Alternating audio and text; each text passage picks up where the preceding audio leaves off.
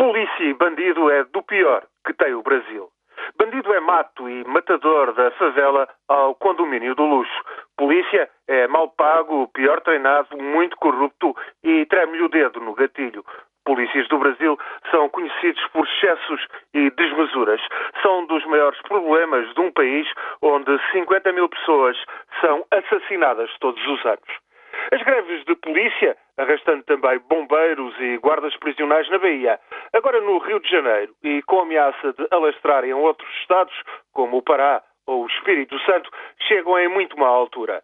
Por causa do Carnaval e da folia, porque faltam dois anos para os Jogos Olímpicos no Rio, porque obrigam também a resolver uma questão pendente.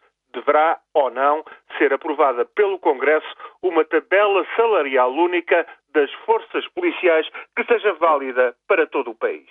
Esta questão é bastante delicada.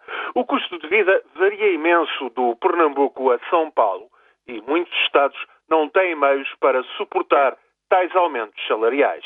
É matéria complicada, pois pode alterar as prerrogativas das autoridades locais que controlam as forças policiais de cada um dos 27 Estados brasileiros. O governo federal ganhará mais peso. Por isso, a maneira como forem resolvidas estas greves, o modo como avançarem processos judiciais ou forem concedidas amnistias a polícias ou bombeiros acusados de atos ilegais, tudo isso vai ter consequências de vulto e a curto prazo. Estas greves ameaçam a imagem de estabilidade e progresso que o Brasil quer projetar. Põem em causa a autoridade de governos estaduais e do Executivo Federal em Brasília. Opções radicais terão, pois, de ser tomadas e, para a Presidente Dilma, é um daqueles casos em que, se ficar, o bicho pega, se correr, o bicho come.